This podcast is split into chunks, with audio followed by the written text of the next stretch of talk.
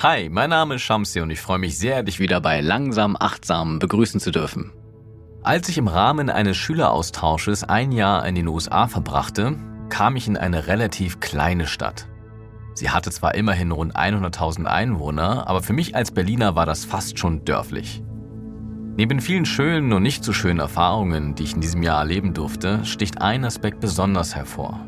Es war damals das erste Mal, dass ich mich intensiv mit der Frage der Freiheit beschäftigt habe. Diese Frage kam auf, weil in der Stadt alles mit dem Auto erledigt wurde und es nicht mal Bürgersteige gab.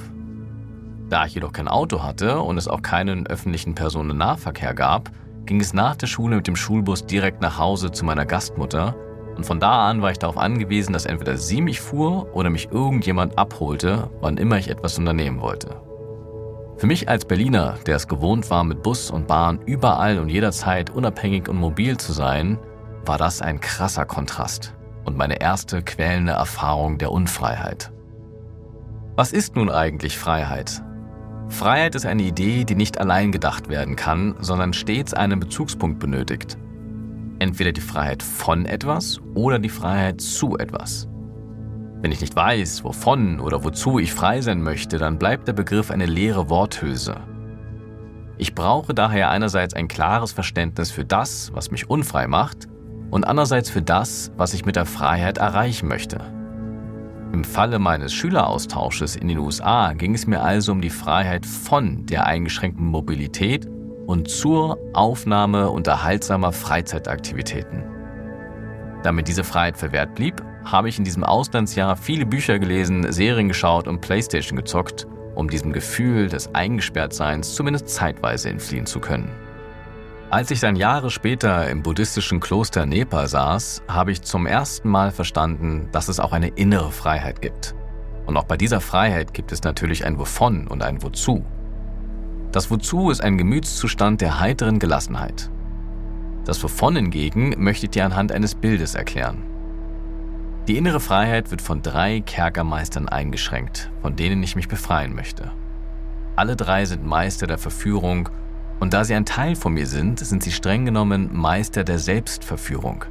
Sie schaffen es immer wieder, dass ich mich von ihnen einkerkern lasse und es oftmals noch nicht einmal bemerke. Der erste Kerkermeister nennt sich Glaubenssatz.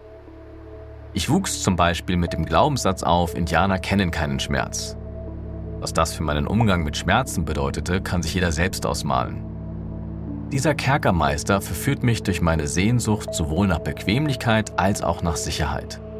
Wenn ich nämlich Glaubenssätze einfach unkritisch annehme und mich daran halte, dann vermeide ich jegliche Anstrengung, selbstkritisch denken zu müssen und empfinde daher auch keine Unsicherheit, weil ich ja nichts hinterfrage. Der zweite Kerkermeister nennt sich Begierde.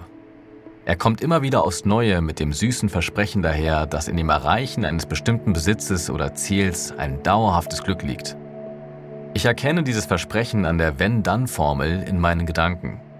Wenn ich erst das neue Smartphone habe, dann bin ich glücklich. Oder wenn ich erst die Beförderung bekomme, dann bin ich glücklich. Doch dauerhaftes Glück in einer sich permanent verändernden Welt ist buddhistisch betrachtet unmöglich und die Wenn-Dann-Formel so gesehen nichts weiter als eine Einladung ins Hamsterrad. Der dritte Kerkermeister nennt sich Impulsivität. Auch seiner Verführungskunst gilt es sich zu entziehen, jedoch nicht in dem Sinne, dass man seinen eigenen Gefühlen gegenüber gleichgültig und gefühllos werden sollte, sondern dass man sich von seinen Gefühlen nicht mehr ungewollt und unkontrolliert überwältigen lässt. Die Aussage blinde Wut drückt diese emotionale Überwältigung meines Erachtens sehr gut aus. Wir alle haben diese drei Kerkermeister und innere Freiheit bedeutet, sich mehr und mehr von ihnen zu befreien.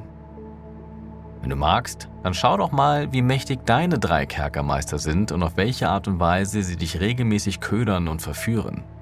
Was sind Momente in deinem Leben, in denen du dich innerlich gefangen fühlst?